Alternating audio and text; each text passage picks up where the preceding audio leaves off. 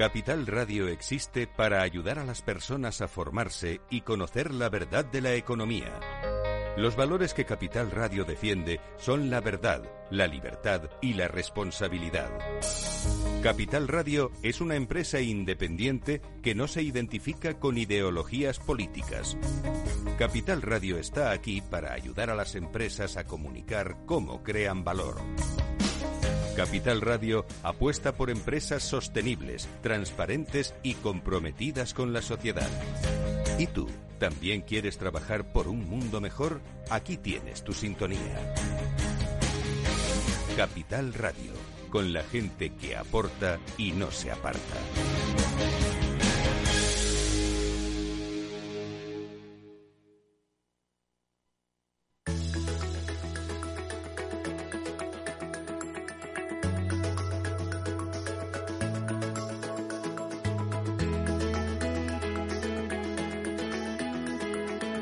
Capital Radio, la genuina radio económica.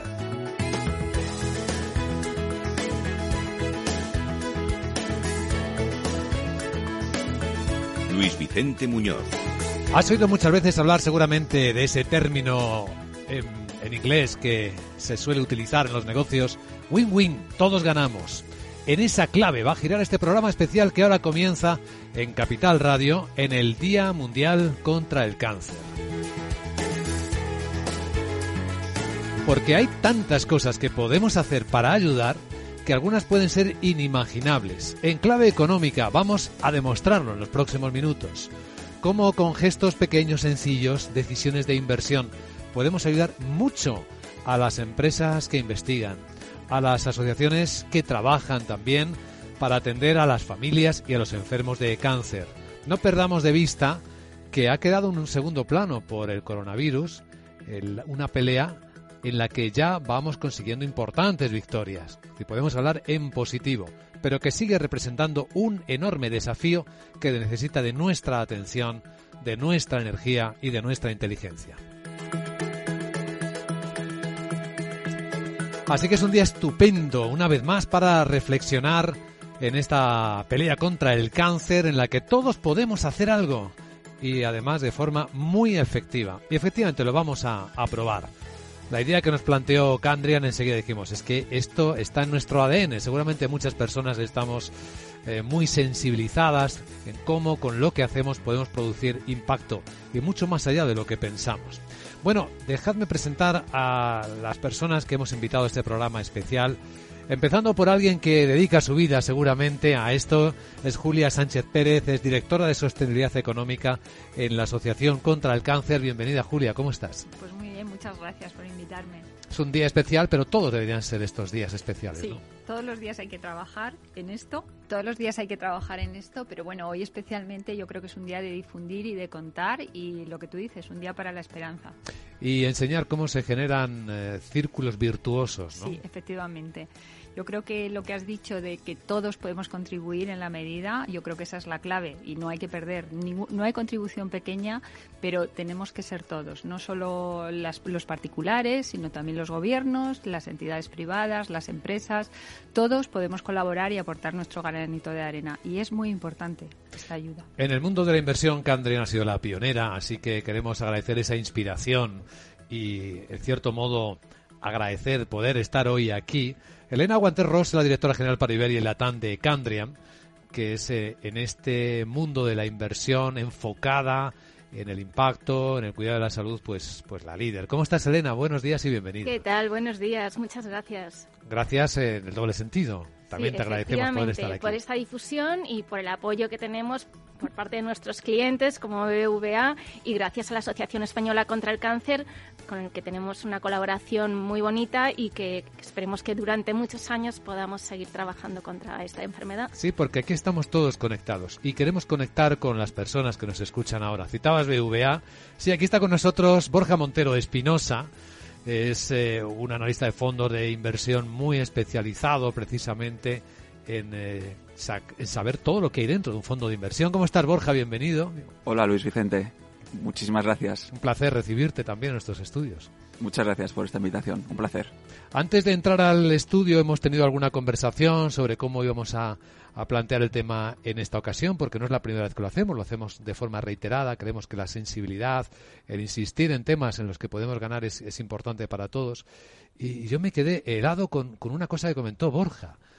Él analiza un montón de fondos eh, de todo tipo de sectores. Y, y dijo, dejó caer en un momento, de salud es que hay dos de cien que estoy analizando. Dos de cien, Borja. Qué pocos todavía. Bueno, Luis Vicente, voy a matizar esas palabras.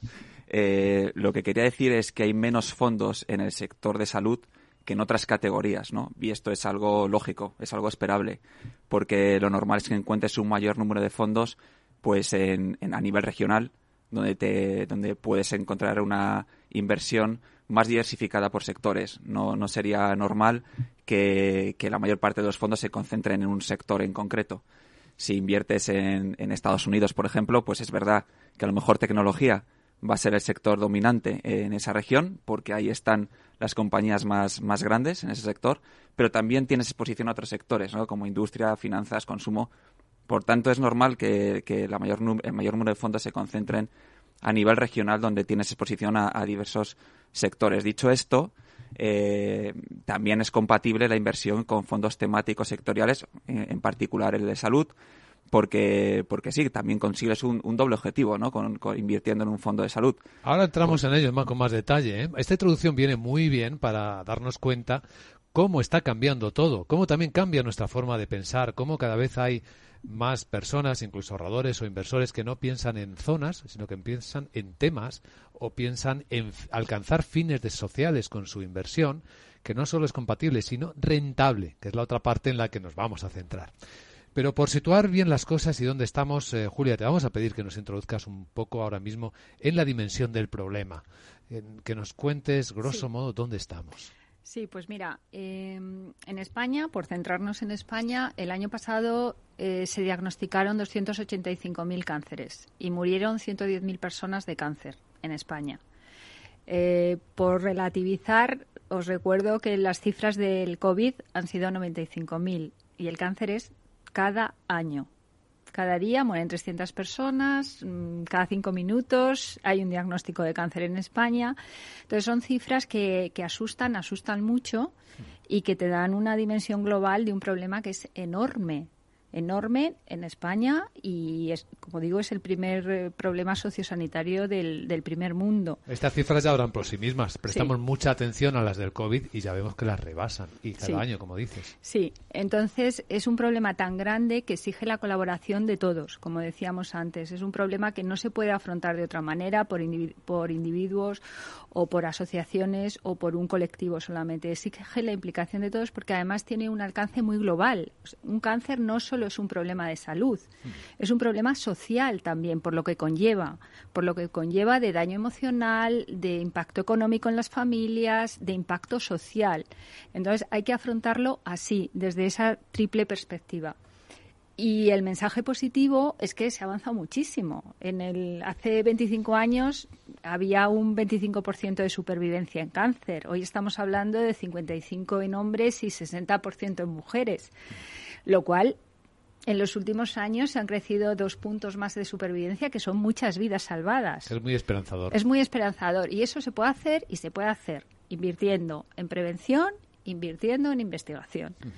Y para eso, bueno, pues es un poco el win-win del que hablábamos antes, este ah. círculo virtuoso. Hay un año eh, que nos hemos puesto delante, no sé si es un deseo, un sueño, el año en el que habremos acabado con el cáncer. Para llegar a ese año, tenemos que hacer este trabajo todos, que es el de apoyar, ¿verdad? Mira, nosotros tenemos un objetivo y lo vamos a cumplir, yo creo, y es en año 2030 70% de supervivencia en cáncer. Y vamos ahí, ¿eh? Y estamos todos nosotros, o sea, toda la asociación sí, es, posible, es posible. La Asociación Española contra el Cáncer y todos los que la apoyan, que, que nosotros tenemos 555.000 socios que día a día están detrás de nosotros y son los que hacen la labor. Empresas colaboradoras como Camdian, como el BBVA, que también nos ayuda.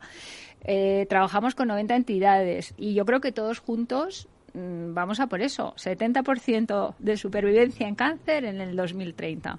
Es muy interesante saber cómo funciona una asociación como la Española contra el Cáncer, que podría ser un ejemplo, además, para muchas otras. El cargo con el que te he presentado, Julia Sánchez, es directora de Sostenibilidad Económica. Sí. ¿Cuál es tu papel? Pues mira, eh, yo me encargo de conseguir la financiación para poder desarrollar todos los proyectos que llevamos a cabo. La Asociación Española contra el Cáncer tiene el 90% de la financiación que tenemos para los proyectos viene de entidades privadas. Solo tenemos un 10% de financiación pública. Principalmente la financiación viene de nuestros socios, de empresas, eh, de algunas alianzas que tenemos o de acciones y eventos que desarrollamos. La asociación ahora mismo está trabajando, bueno, tenemos un presupuesto, eh, invertimos en cuidar a las personas con cáncer y sus familias. Eso es lo que hacéis con el dinero. Invertimos en cuidar invertimos en informar y concienciar sobre la, la, prevención, que es súper importante, y en investigación. O sea, nosotros somos la primera entidad social con inversión en España en cáncer. Tenemos 70 millones invertidos en 79 millones de inversión en 400 proyectos y casi mil investigadores trabajando en cánceres. Y entonces eso es lo que hacemos con el dinero. Eh, entonces, mi función es conseguir ese dinero para conseguir hacer esa labor hoy. Todos nuestros servicios son gratuitos en toda España y poder seguir haciéndola mañana. Por ejemplo, en investigación es fundamental. Es, es, fundamental asegurar la financiación de los proyectos no este año, sino en todo lo que dura el proyecto para que se consigan resultados. Y ese es mi trabajo, que es un trabajo precioso y con el que estoy encantada porque estoy convencida de que, de que ayuda a mucha gente. Es un trabajo que produce impacto, que produce beneficio social y que se puede medir. Eso es quizá en el lado humano lo que más satisfacción puede, puede causar a una persona, a un colectivo, a una empresa, a una institución. Y, y, aquí sí que me gustaría, Elena, que nos contaras por qué en Cambrian desde el principio y desde hace años ya se marcó también, eh, salió del ADN de la compañía, e, este tipo de, obsesión por, por ayudar en este, en este ámbito. Bueno, yo creo que, como decías, Candriam está un poco en ese ADN de invertir en la sociedad ¿no? y, y de revertir parte de nuestros beneficios a la sociedad. Entonces, de hecho, el nombre de Candriam significa eh, convicción, o sea, convicción y responsabilidad en la gestión de activos. Conviction and Responsibility in Asset Management, ¿no? Ese es el nombre de Candriam. Entonces, desde el principio, pues siempre hemos estado muy enfocados en la inversión socialmente responsable. Y esto, bueno, pues tenía un sentido, pues llevamos 25 años lanzando fondos socialmente responsables, pero desde hace ya cinco dijimos que no era suficiente, ¿no? Que al final lo que tendríamos que hacer era revertir a la sociedad en distintos proyectos. Y entonces, a través del lanzamiento de fondos temáticos, como es el Candriam Oncology, lo que hemos hecho es revertir parte de estos beneficios de que es parte de la comisión de gestión en el caso del cáncer, pues a más investigación, porque lo que queríamos era no solo financiar, invertir en empresas que estén buscando una solución o mejores tratamientos o mejor tecnología para eh, luchar contra esta enfermedad, sino que parte de los beneficios vayan a la investigación más inicial, a esa investigación que no están haciendo las empresas, sino que están haciendo en universidades, en hospitales, donde lo que necesitan es financiación directa y no porque no están cotizando y, y, cuando esto empieza a funcionar y empieza a haber resultados ya una empresa se va a encargar de seguir desarrollándolo o luego comercializándolo pero esa investigación inicial era donde nosotros teníamos el foco porque era como un poco eh, cerrar el círculo ¿no? En, la lucha contra el cáncer. Así que aquí hay como dos ámbitos. Uno, el propio impulso que genera Candrian como compañía haciendo, tomando estas iniciativas. Pero luego está el fondo, recordemos que los fondos de inversión son fondos de inversión colectivas, en los que las personas pueden invertir de acuerdo con la configuración de, de una compañía.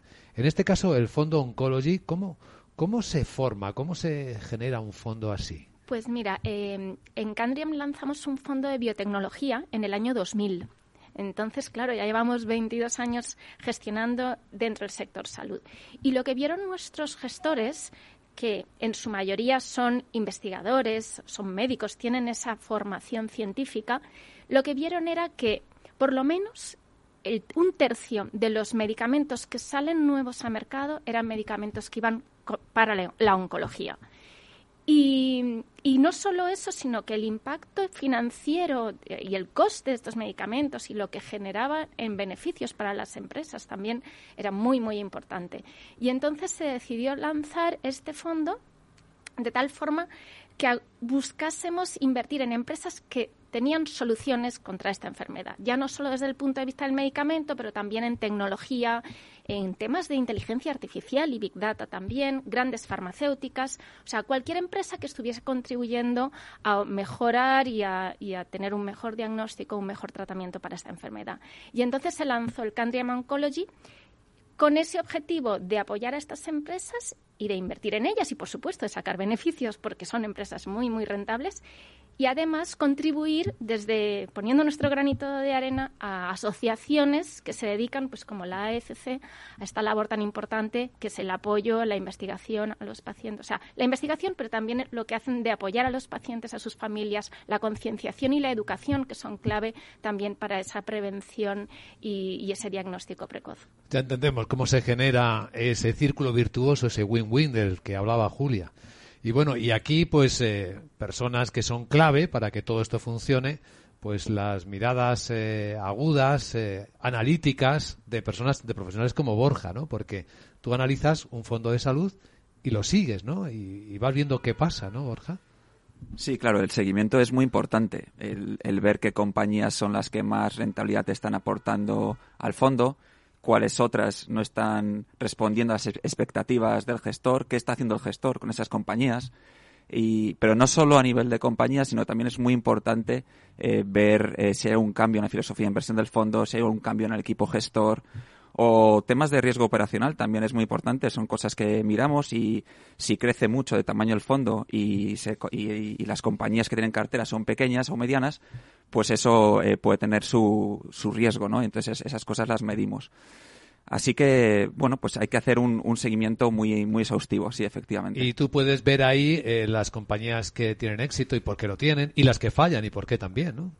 Sí, sí, efectivamente. Eh, al final le haces un seguimiento de, compañías, pues, pues no sé, ves, aunque no es, eh, no es en concreto con respecto al cáncer, pero ves compañías como Moderna en un fondo de biotecnología, pues que comenzó el año 20 valiendo 10.000 millones de dólares en bolsa y que ha alcanzado 260.000 millones de dólares, ¿no? Eh, bueno, pues que compañías de estas, pues que sorprenden, ¿no? En rentabilidad y, y, luego tienes compañías de otro tipo, ¿no? Que, que son interesantes, pues porque en realidad eh, en el sector salud hay diferentes tipos de, fondos. Fondos que invierten más en innovación en salud y que te puedes encontrar con compañías más de software que, que hacen eh, un análisis eh, de los datos desde el punto de vista tecnológico o firma compañías de telemedicina como Teladoc, la norteamericana, que hace medicina online. luego también tienes fondos de biotecnología que comentaba Elena y estos fondos tienen un perfil un poquitín eh, de, riesgo superior porque sobre todo las compañías de biotecnología que están en fases eh, más tempranas de investigación de medicamentos pues tienes la incertidumbre de si va, va, a ser aprobado ese medicamento por el regulador o no. En el caso de que no sea así, pues eh, no se traducirá en retornos ¿no? para, para el accionista, pero si, si, es, si es si es el caso como de Moderna, ¿no? Pues que se ha aprobado, por ejemplo, la vacuna, pues enseguida tienes, tienen éxito, ¿no? En el caso del cáncer, la tecnología es seguramente una palanca que está ayudando a, impulsar muchísimo la capacidad de diagnóstico, ¿no? Con el machine learning, ¿no? Julia, esto no lo puedes decir tú. Ha habido un cambio enorme con esto. ¿Cómo se ha avanzado? Es fundamental y la investigación está salvando muchas vidas. Y, y hay dos hay dos temas en la investigación que además yo creo que son muy alentadores. Lo que acaba de contar eh, Elena, de que un tercio de los medicamentos que se han lanzado en los últimos años van dirigidos a, cáncer, es una estupenda noticia porque significa que hay posibilidades. Y luego, desde el punto de vista del diagnóstico, que es otro de los temas claves, es la diferencia entre, eh, muchas veces, entre tener un buen pronóstico de tu enfermedad y salvar tu vida, el tener un diagnóstico a tiempo. Entonces, cuanto más se investigue, cuanto más tecnología se aplique, en un diagnóstico precoz y la gente esté más concienciada de que hay que hacerse el diagnóstico, claro, porque si no vas es un poquito difícil. Claro. Pero porque eh, muchas veces también es una cuestión de, educación y de concienciación y además es un tema que genera muchas desigualdades a la hora de, un diagnóstico. Eh, no es lo mismo que te diagnostiquen un cáncer en una fase muy primaria, que te lo diagnostiquen cuando ya han pasado cinco meses y puedas tener otras metástasis. No es lo mismo que tú tengas acceso a determinada tecnología porque estás vives en una zona de España donde hay un equipamiento tecnológico adecuado o se están haciendo unos cribados específicos o que vivas en una zona eh, distinta, en otra comunidad autónoma, donde no se está haciendo esa política de cribados o donde ni siquiera existe radioterapia en el, en el hospital. Claro. Esa muchas veces es la diferencia no solo entre, entre el pronóstico, sino también en la calidad de vida del superviviente de cáncer, que también es muy importante. Y no solo en el diagnóstico, ¿no? En el tratamiento también se está avanzando mucho tecnológicamente. Sí, se, está avanzando en, el adecuado. en todo. O sea, yo creo que se está avanzando mucho y, cada vez se va a avanzar más, porque esto es como un, escalón. Es lo que comentaba también sobre la, investigación en, en la base pues es que ese es el primer escalón. Si esto no existe, todo lo demás no va a ir, pero cada vez vamos avanzando más, se va entendiendo mejor cómo funciona, cómo funciona el desarrollo de cada uno de los cánceres, eh, se va a tratamientos mucho más personalizados.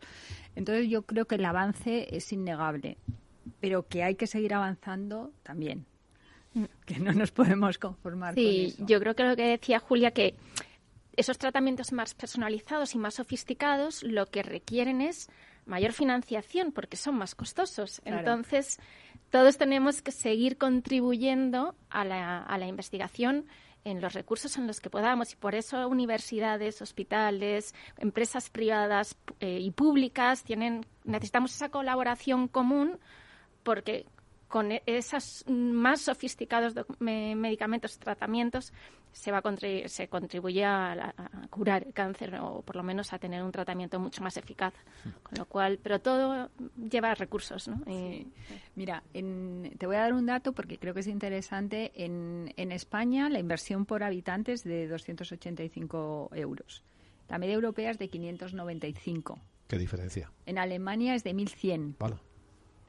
Entonces, al final es importante, no solo, es verdad que la globalización de la investigación es súper importante y, es un paso adelante, pero también hay que investigar en nuestro propio país, porque otra de las cosas que, pensamos y nosotros promovemos, invertimos mucho también en talento y en, y, en educar y en formar a los médicos y a los investigadores y aparte de, de los proyectos, porque es súper importante eh, que, los que cada país tenga su, su propia investigación, porque muchas veces existen variaciones entre, pues, oye, determinados sitios se comportan de una manera, pues por su genética o por su configuración o por sus costumbres, y lo mismo en otro país con otras costumbres, con otra configuración, no funciona igual.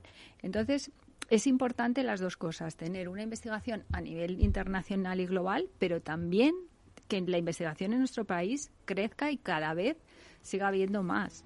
En los próximos minutos vamos a hablar de rentabilidad, ese triple dividendo que se puede conseguir cuando alguien invierte en salud, invierte en apoyar la investigación oncológica. Vamos a comparar qué rentabilidades se obtienen y vamos a descubrir cosas muy interesantes.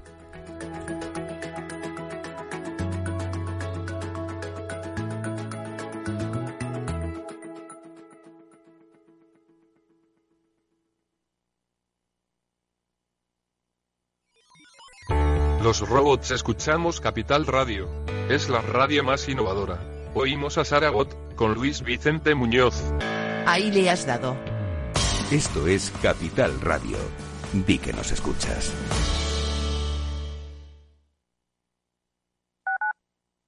Capital Radio Madrid, 105.7. Gráficas Naciones. Más de 50 años de experiencia en el sector de las artes gráficas. Apostamos por la última tecnología tanto en impresión offset como en digital y gran formato. Realizamos todo tipo de impresión. Tarjetas de visita, folletos, libros, vinilos, decoración y montaje de stands. Más información en el 91 629 2145 o en gráficasnaciones.es. Esto te estás perdiendo si no escuchas a Rocío Arbiza en Mercado Abierto. Xavier Puig, profesor de finanzas en la Universidad Pompeu Fabra. Hasta es de mala educación preguntar eh, cosas de dinero. Yo recuerdo en países anglosajones que a veces es lo primero que te preguntan, ¿no? Eh, ¿Cuánto cobras? y para nosotros nos parece impúdico. Mercado Abierto con Rocío Arbiza.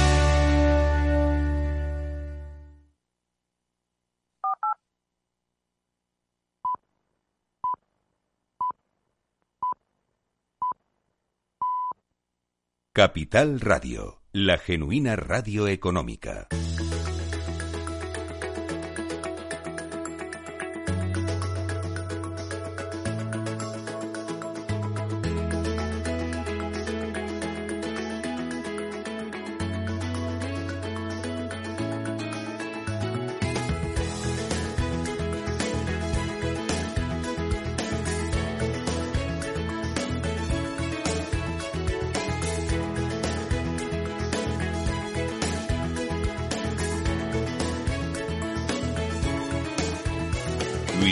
Muñoz.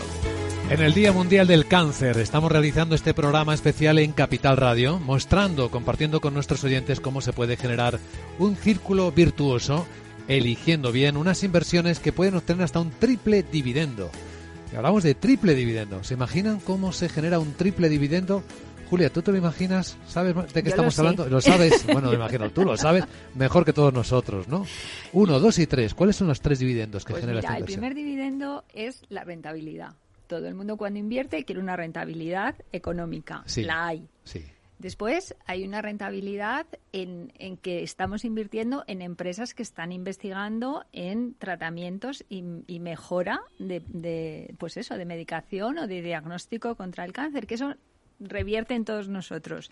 Y el tercero es que además se está colaborando con entidades como la Asociación Española contra el Cáncer, que también estamos invirtiendo en investigación y en cuidado de las personas. O sea, para mí es el, el perfecto, es una de las colaboraciones que más me gusta porque está muy enfocada y una cosa suma a la otra. Estos datos hablan por sí mismos. Los del fondo al que se refería Elena, de el Candrian Equities Oncology, pues tiene una trayectoria en los últimos años.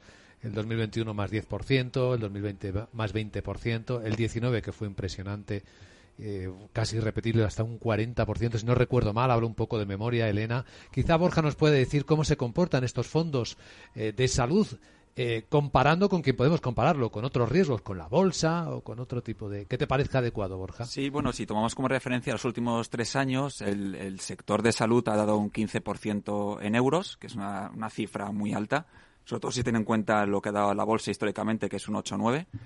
Y si lo comparamos ese 15% con la bolsa general, el MSCI World, por ejemplo, índice global, pues ha dado un 18, eh, un poquito por debajo. Y, pero, pero bueno, que es una, es una cifra muy, muy interesante eh, de rentabilidad. Así que esto es que no se puede añadir mucho más, ¿verdad? Eh, esto funciona y la prueba es que en los últimos años viene funcionando y lo normal es que siga funcionando porque nos queda mucho camino por recorrer hasta alcanzar esos objetivos que, que Julia nos estaba marcando hace un instante de conseguir un 70% de curaciones en 2030, o sea, esto En en, 2030. ocho años, ¿no? Tener esta, Sí. esa cifra conseguible. Bueno, pues en medio de todo esto hay un montón de empresas que están trabajando.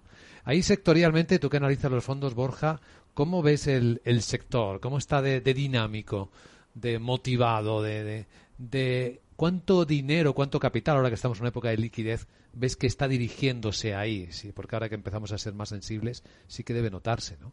Bueno, pues comparado con otros sectores, si tomamos como referencia el año 2020, el sector de salud en Europa eh, fue el que tuvo el, segundo con más entradas. El primero fue tecnología y después fue salud. En el año 21 se fue a la tercera posición, eh, energías renovables le, le superó y el primero volvió a ser tecnología. Pero lo que es evidente es que siempre está ahí, ¿no? El sector de salud es uno de los, de los sectores que, que más dinero está entrando en los últimos años y, y, bueno, y sigue teniendo mucho, mucho potencial. Elena, ¿confirmas? ¿Se nota que hay demanda de, de clientes pidiendo este tipo de fondos? Sí, yo creo que, bueno, hay que tener en cuenta que, por ejemplo, el sector salud en Estados Unidos es el 18%, casi el 20% del PIB del, del país. O sea que es muy representativo. Y, y entonces no puedes no estar en este sector invertido. Pero, pero por otro lado, yo creo que eh, la inversión socialmente responsable ha tenido un empujón muy, muy grande en los últimos años de demanda, de rentabilidades, de concienciación por parte del inversor. Y, la inversión socialmente responsable pues tiene esa parte de la S, ¿no? De la de social y el sector salud es clave en esto. Entonces, yo creo que ese objetivo de salud y bienestar, que es uno de los objetivos de Naciones Unidas, eh, pues está muy presente en los fondos socialmente responsables también. Con lo cual, ya no solo por lo que representa en el PIB eh, de los países, sino porque todos queremos tener una mejor sanidad y, contribuir pues a, labores tan importantes como es eh, como es la cura del cáncer. Que no vamos a hablar de cura, vamos a decir tratamiento, mejora, porque creemos que que es una utopía hablar de, curación. siempre habrá enfermedades. En el caso que el objetivo es que sea como una enfermedad crónica, ¿no? Que tiene un tratamiento y que la persona puede vivir con ella. Pero, pero es verdad que creemos que hablar de curación a día de hoy es, realmente una utopía. Y, y la inversión en este tipo de fondos ha traído muchísimo capital. Eh, de hecho, el, Fondo de Oncología en dos años eh, levantó 2.000 millones de euros.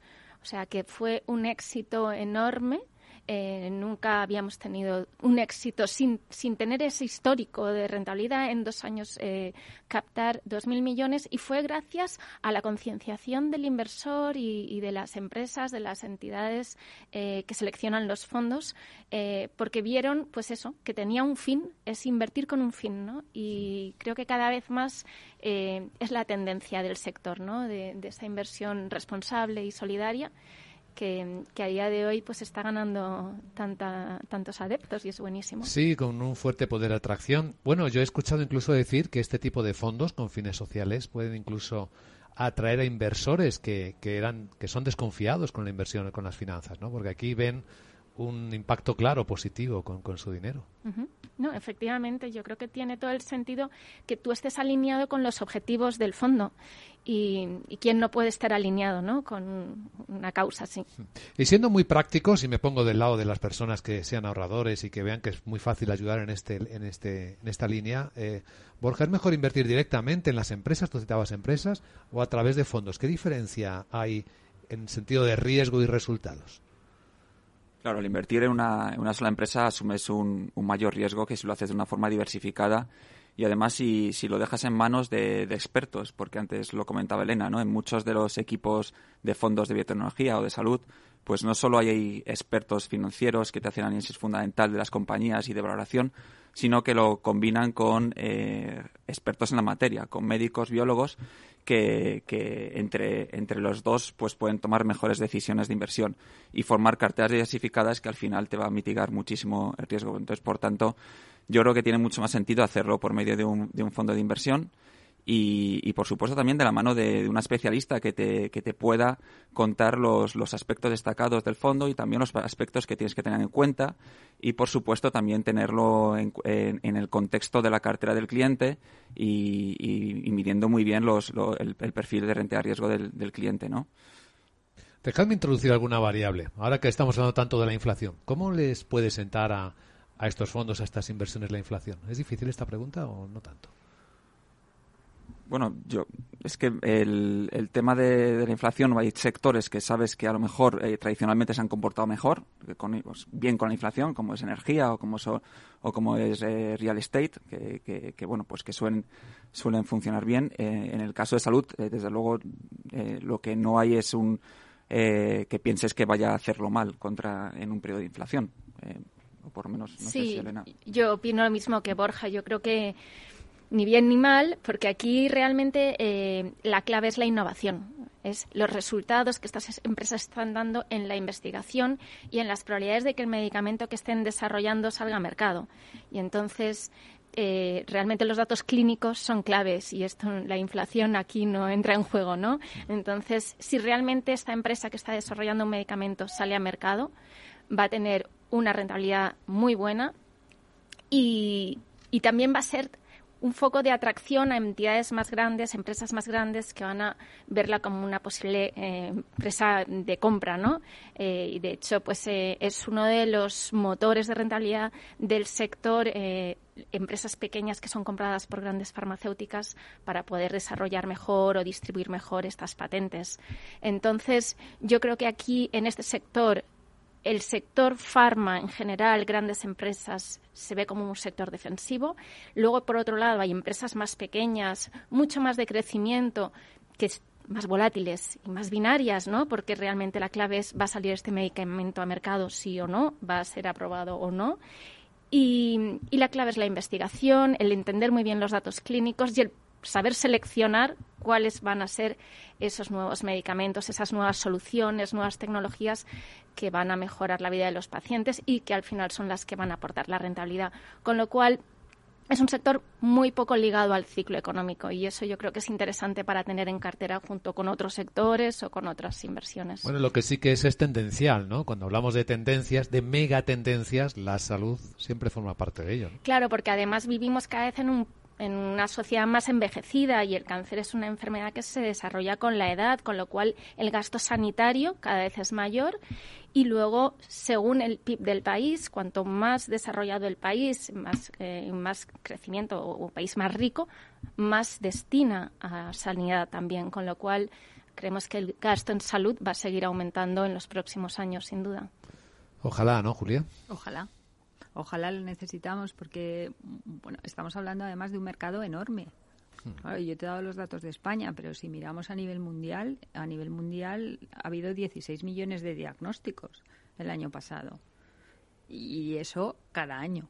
Hmm. Con lo cual estamos hablando de un, de un mercado que además, como dice, como dice Elena, eh, la edad es uno de los factores de riesgo de cáncer. Si vamos a ser más longevos, hay una probabilidad de que... Mayor. Mayor, mayor si tú ves la curva de detección de, cáncer, en general, de todos los tipos de cáncer, a partir de los 40, 40, 45 hay más riesgo y la curva sigue subiendo hasta se despega a partir de ahí, de esa edad. Entonces es por eso que en esa edad es cuanto más diagnóstico hay que hacer, cuanto más cuidado hay que tener.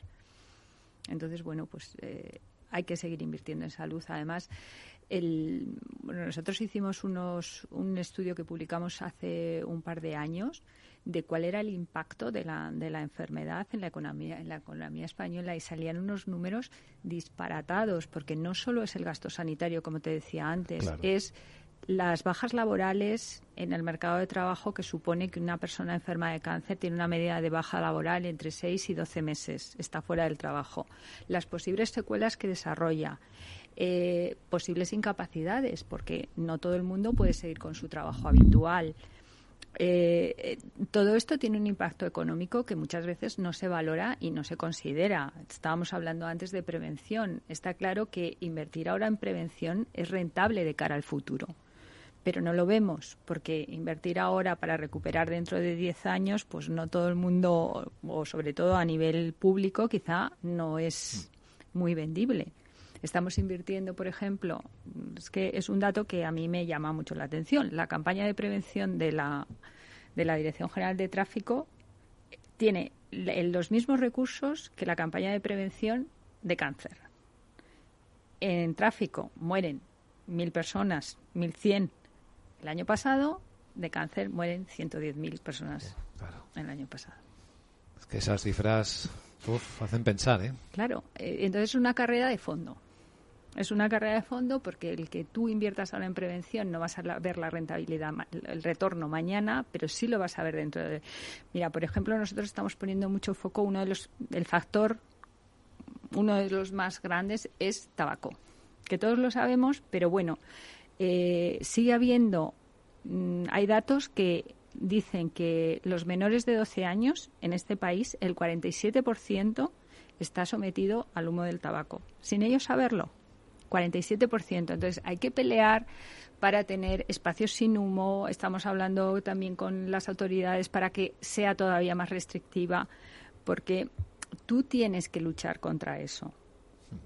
Entonces es uno de los focos que tenemos. Bueno, este año estamos trabajando en muchas cosas, pero eso es uno de los puntos que más vamos a hacer hincapié, porque no es lo mismo, no es lo mismo, y esto también está generando desigualdades. No es lo mismo que tú vivas en un ambiente rodeado de humo o por tu condición social o por el entorno en el que trabajas o por las costumbres de la zona donde vives, que en un entorno mucho más saludable, en zonas al aire libre, donde no tienes ese riesgo de exposición, donde tus hijos no están expuestos al, al, humo, pues todo eso es una cosa que, mm, que hay desigualdades también en, en la manera de la prevención del cáncer y la manera de afrontarlo y contra eso hay que pelear. Claro, hay humo de tabaco y hay más humos. ¿eh? Hay muchos humos. Eh, hablamos del humo, la contaminación ambiental es otro factor importante, ¿no? Sí, hay muchos factores. Obesidad, vida saludable, todo, todos son factores que muchos conocemos, pero bueno, que tampoco, que tampoco estamos atacando porque no le damos tanta importancia. Entonces, las claves, como te decía, es eso, es diagnóstico y prevención. Y invertir a largo plazo en las dos cosas. Claro. ¿Y crees, Julia, que vamos eh, avanzando culturalmente en España en la prevención? ¿Hemos aprendido algo de esta experiencia pasada? Sí, yo creo que hay experiencias de éxito también. O sea, el caso paradigmático es el cáncer de mama que antes tenía una tasa de supervivencia muy baja y en el que se ha avanzado muchísimo. ¿Sigue muriendo cáncer de cáncer de mama? Sí, pero la tasa de supervivencia es del 90%.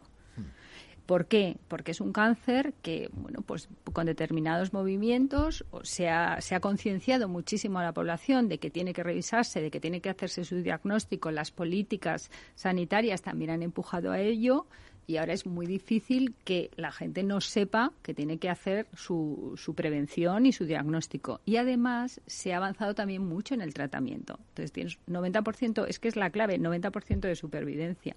¿Qué pasa? Hay otros tipos de cánceres que también sabemos cómo puedes hacer ese diagnóstico precoz, pero que todavía ni siquiera está implantado a nivel nacional. Colon es el cáncer más eh, frecuente en España. En colon hay diagnósticos muy sencillos que se han desarrollado en los últimos años que no te exigen, que son pruebas totalmente, es que no te tienen ni que pinchar. Pero por ejemplo, a nivel nacional hay siete comunidades autónomas que todavía no tienen implantado al 100% el, el cribado de cáncer de colon. Entonces, si tú vives en el País Vasco, que lo tiene, pues tienes mucha más probabilidad de que te detecten el cáncer en un estado más primario.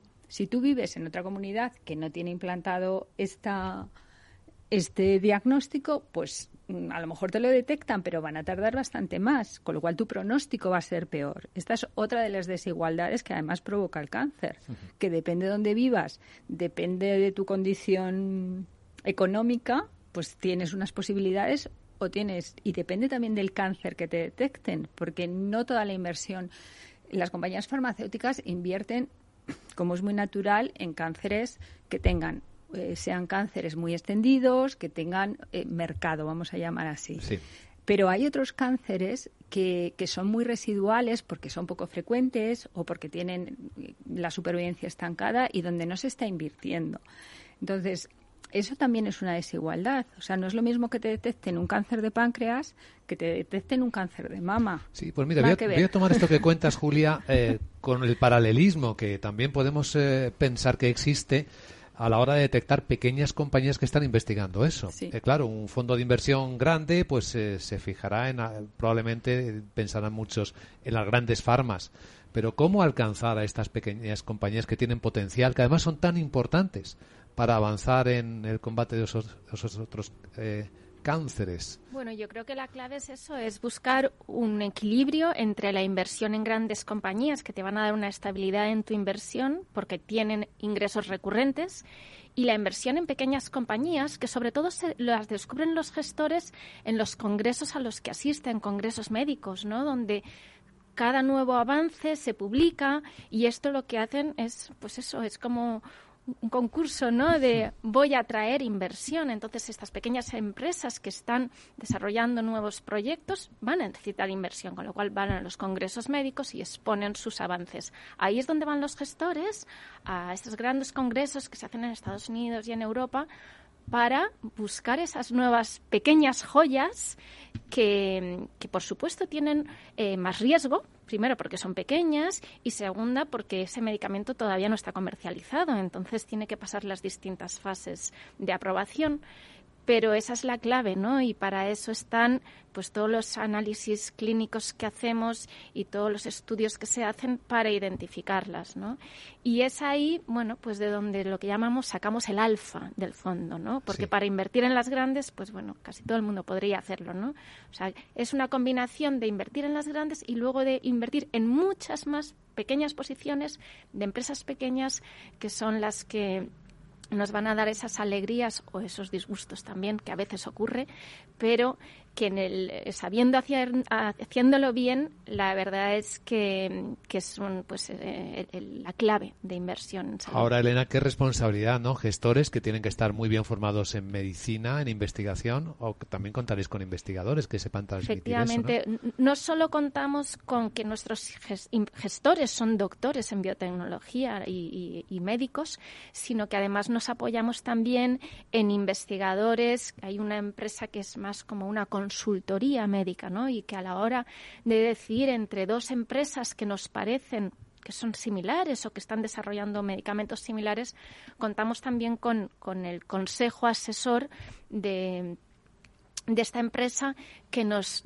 que lo que hace está compuesta por más de 500 médicos que dan su opinión sobre los distintos tratamientos, de cuáles son los efectos secundarios, de por qué eh, están utilizando este medicamento y no el otro, por qué apuestan por ellos. O sea, es más un consejo independiente pero al final la decisión de inversión la toman los gestores, por supuesto. Pero sí nos apoyamos en expertos, por supuesto. Claro, qué responsabilidad también de analistas, Borja, Borja Montero Espinosa, ¿no? Porque hay que saber mucho, ¿no? Hay que leer mucho.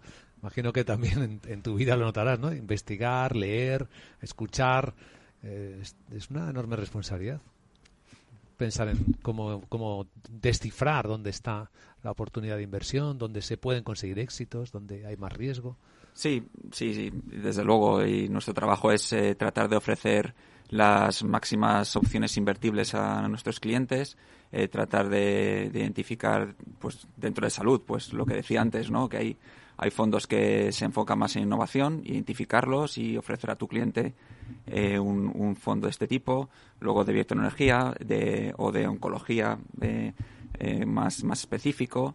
O luego también tienes algún fondo que se centra en, dispositivos y accesorios médicos. Bueno, es tratar de, identificarlos, agruparlos, eh, compararlos, buscar los que mejor perfil de renta de riesgo tengan y, y también, bueno, la parte de, equipo, de cualitativa, pues eh, analizarla bien y, bueno, tratar de, tener una oferta diversificada y, sobre todo dando a conocer a los clientes muy bien en lo que están invirtiendo ¿no? y los riesgos que asumen porque bueno pues no todo lo que lo, lo, lo, que te puede pasar es que a lo mejor te fijas en lo que más ha subido en rentabilidad y es lo que te apetece en lo que te apetece invertir pero bueno yo creo que es, es, es más prudente pues que el, que el asesor pues te, te explique los los, los posibles riesgos ¿no? que tiene esa inversión o que tiene que pasar para que siga subiendo ¿no? Esa, ese fondo que ha subido tanto. bueno, mi pregunta es quién asesora al asesor.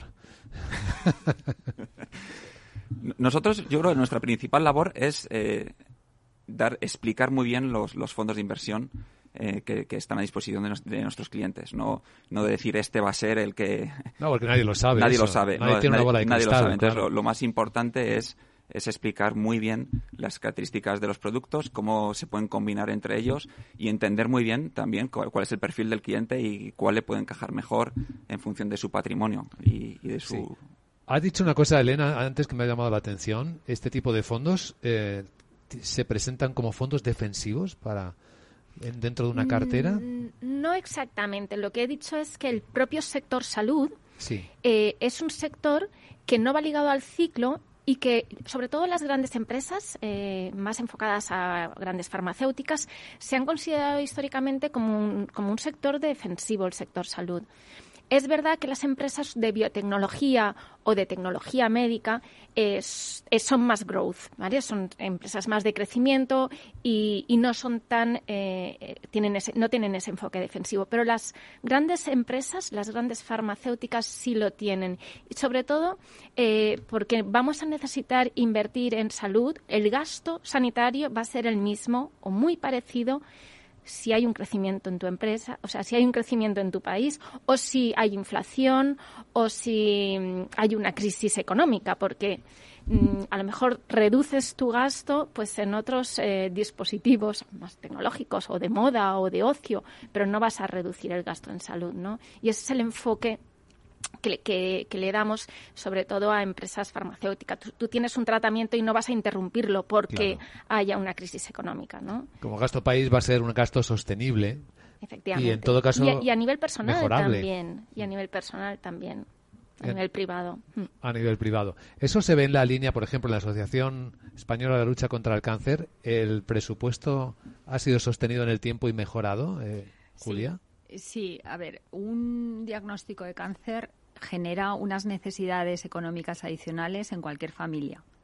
Eh, hemos estimado que aproximadamente casi son casi 10.000 euros en, en, el tratamiento, porque tú tienes muchas necesidades adicionales, no solo de medicamentos coadyuvantes que a lo mejor no están cubiertos por el sistema de salud, sino también de apoyo extraordinario. Entonces es un círculo, es, es perverso porque tus ingresos bajan, no puedes trabajar, pero tus gastos suben. Sí. Eh, eso eh, es así. ¿Qué pasa? Que eso es otra de las fuentes de desigualdades también. En, un entorno como el que estamos, en el que hay muchas personas que están en el límite un poco de la vulnerabilidad, pero bueno, se están defendiendo, pueden cambiar las tornas de un momento a otro. Un diagnóstico de cáncer lo, lo cambia todo y hay personas que ante eso tienen que elegir entre comprarse sus medicamentos o hacer sus terapias o seguir pagando la luz y seguir pagando el agua. Entonces, nosotros como Asociación Española contra el Cáncer es otra de las cosas que estamos muy sensibilizados con eso y con la ayuda, porque no es que lo haga la asociación, es que lo hacemos la asociación y todos los que colaboran con nosotros. Estamos trabajando mucho en ayudas sociales de ese tipo, es decir, que no haya nadie que no pueda, que tenga que renunciar a Mm, me lo invento, bueno, no me lo invento, es así, a su prótesis, a su peluca porque no tenga dinero para pagarse la peluca, que esos casos existen, o que no haya nadie que no pueda volver a su trabajo o no tenga con quién dejar los niños para irse a hacer el tratamiento o que se tenga que desplazar a Barcelona a hacerse su tratamiento de radioterapia y no tenga dónde quedarse. En el Día Mundial del Cáncer hemos conocido cosas muy importantes que seguro nos hacen reflexionar, otras que seguro nos inspiran porque ayudar es muy fácil y es rentable, como ha quedado probadísimo en este programa especial Oncología inspirado por Candrian y que ha contado, ha sido un lujo escucharos, ¿eh? ¿eh? a las tres personas que nos han dado una perspectiva tan transversal. Julia Sánchez Pérez, eh, directora de Sostenibilidad Económica de la Asociación contra el Cáncer, Borja Montero de Espinosa, eh, analista de Fondo de Inversión de BVA, Quality Funds y Elena Guanterros, directora general para Iberia y Latam de Candrian. Gracias por el trabajo, por vuestro trabajo. Gracias. Gracias.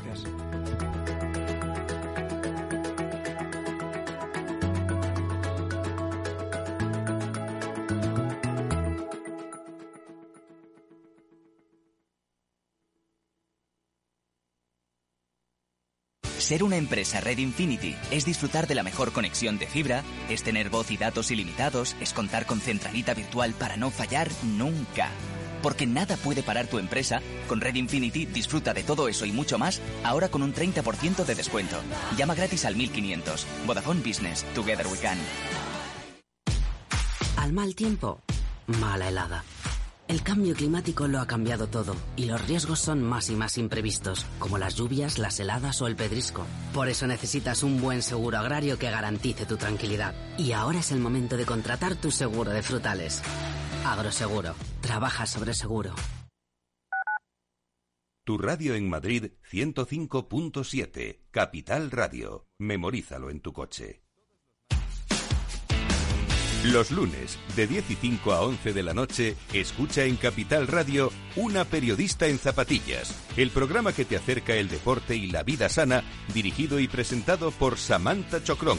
Información sobre carreras, entrevistas a profesionales de la salud, la solidaridad en el mundo del running, todo esto y mucho más te lo ofrece Samantha Chocrón, una periodista en zapatillas. Si te gusta la cocina gallega de siempre, en el Mesón Gallego 1 y el Mesón Gallego 2 encontrarás los mejores pescados y mariscos de las costas junto a recetas de la Galicia interior, además de las carnes de Sanabria y los mejores embutidos de Zamora y nuestra terraza. Te esperamos en la calle Muller 35, teléfono 91 579 3623 y en la Plaza de la Remonta 13, teléfono 91 579 0769. Una recomendación del programa gastronómico Mesa y Descanso. Ramón Tamames, catedrático de Estructura Económica.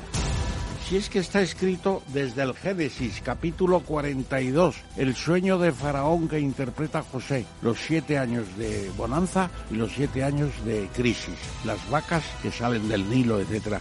Es que está dicho en la Biblia. Capital Radio. Te escuchamos.